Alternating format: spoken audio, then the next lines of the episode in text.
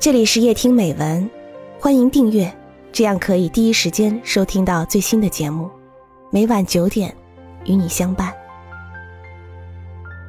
跟假话掰腕子，作者：跑尔吉原野。我在兰桂坊认识一位贝提小姐，兰桂坊只适合做两件事：跳舞与饮皮。做其他的事都唐突，诸如说话。当跳舞和酒上升到一定纯度，言语是一种冒犯。在兰桂坊，什么不做也显得可耻，如不饮酒不跳舞，众人的目光如质问：为什么不待在家里？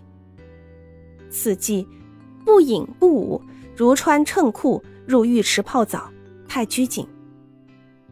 因此，我和贝迪小姐说的话不多。环境嘈杂，只能做水手一样大声喊。能大声说的话，必然是最表层的话语。知道他是加拿大人，会说中文，现为摄影记者，酷爱旅游。分手时，他发出一个邀请：春节到加德满都去，你去不去？这个邀请太幽默了，我笑着回复：去，是一个美妙的建议。后来才知道，我的表现是一个错误，甚至是一个谎言。这是发生在圣诞节前的事情。到了新年，我收到寄自印度大吉岭的明信片，上面写着：“我距尼泊尔边境只有五英里，你到了那里，请致函加德曼杜橡树岭中学雀金先生。贝蒂·詹尼森，于大吉岭。”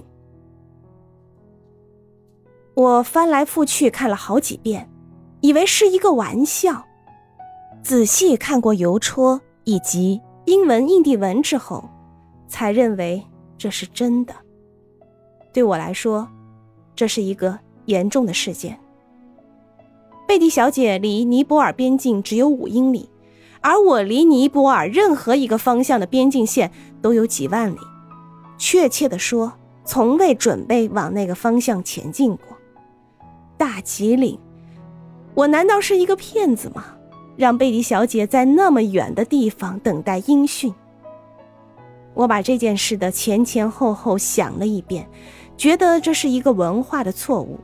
我并不是说我们习惯于说谎，但对待事物的态度大不一样。在兰桂坊，他说去尼泊尔，我以为是脱口秀，没想到这是一个认真的建议。对那些无法实现的目标，我们常视为幽默，慢而代之，把认真与荒诞混为一谈。我只好扯第二个谎。谎言从来都是连续不断的，否则无法圆全。我说有事物未成形之欠，祝云游快乐云云。贝蒂小姐并不以为处，到了尼国，她每日给我寄明信片一张。畅叙见闻，以弥补我未能西游之憾，真是令人惭愧。他们何其单纯，在言与信之间，从不揣度别人用心的真伪。在这种信任之下，别人只好把谎撒下去，并在对方的包容中感受芒刺。我每天收到贝迪的明信片时，都在心里说十遍。说真话多好，你这个骗子，内疚吧？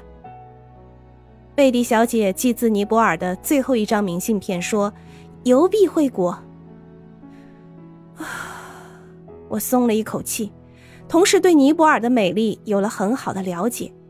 过了半年，贝蒂小姐来信问我去不去肯尼亚，我赶紧告诉她不去肯尼亚，以为就此无事了。她又来信问。为什么？为什么我们习惯在不为什么的情态下生活？可感而不可问。我们的文化态度是不愿说破，但念及前嫌，立即告诉他我不喜欢肯尼亚。为什么？贝蒂小姐不仅问，还例举这个国家美不胜收之理由种种。我没法回答，因为对此一无所知，只好说。对此国之美已有认识，但足有疾，不宜奔走于东非大陆。贝蒂回信说：“等我脚好了之后再去肯尼亚，到时候卢加德斯瀑布进入渗水期，更加好看。”我想了好几天，想不出回信怎么跟他说。如果真话和假话掰腕子，假话永远也赢不了。